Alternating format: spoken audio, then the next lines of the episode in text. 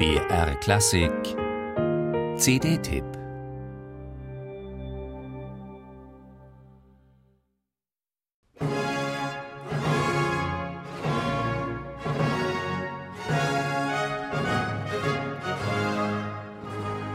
Ein musikalischer Zeremonienmeister im Dienste der britischen Krone war er schon immer.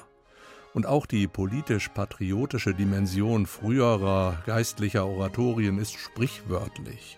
Das Occasional Oratorio aber ist ein unverhohlenes Bekenntnis, und zwar zu King George II., dem die Jakobiten unter Führung von Bonnie Prince Charlie an den Kragen wollten.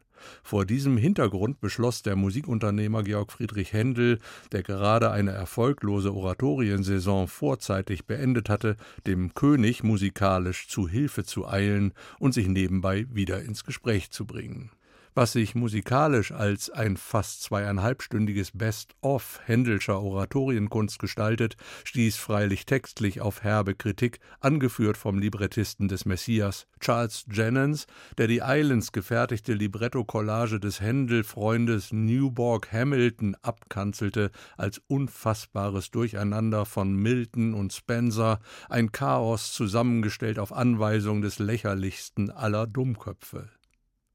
Vielleicht liegt auch hierin ein Grund für die längst überfällige Rehabilitierung des Werkes durch Howard Arman.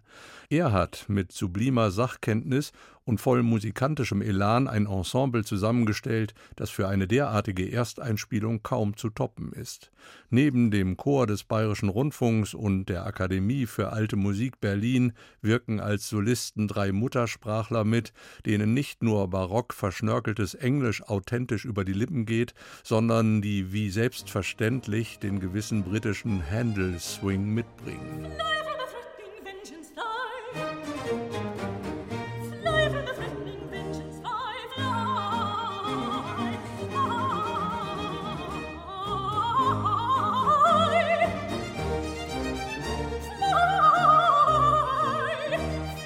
Da ist einmal die Sopranistin Julia Doyle mit ihrer herrlich wendigen Stimme, die auf jede Art künstlerischer Forcierung verzichtet und stattdessen ein Höchstmaß an Klarheit und barocker Stilsicherheit zu Gehör bringt.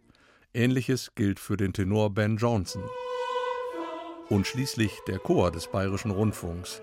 Auch hier ist die Handschrift des Engländers und Händelkenners Howard Armen augenblicklich zu spüren. Entsprechend dem stets transparenten und präzise gestaffelten Klang der Akademie für Alte Musik Berlin beeindruckt auch der Chor eher durch sonores Understatement anstelle theatralischer Klanggewalt.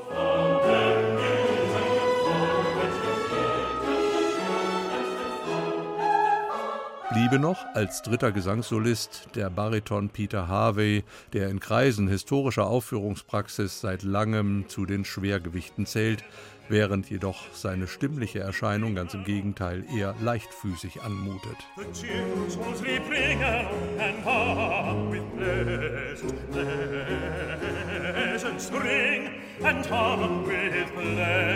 swing. Howard Armen und dem Chor des Bayerischen Rundfunks ist mit dieser Ersteinspielung des von der Hallischen Händel-Ausgabe neu edierten Occasional Oratorio ohne Frage ein künstlerischer Wurf gelungen, der neugierig macht auf kommende Projekte.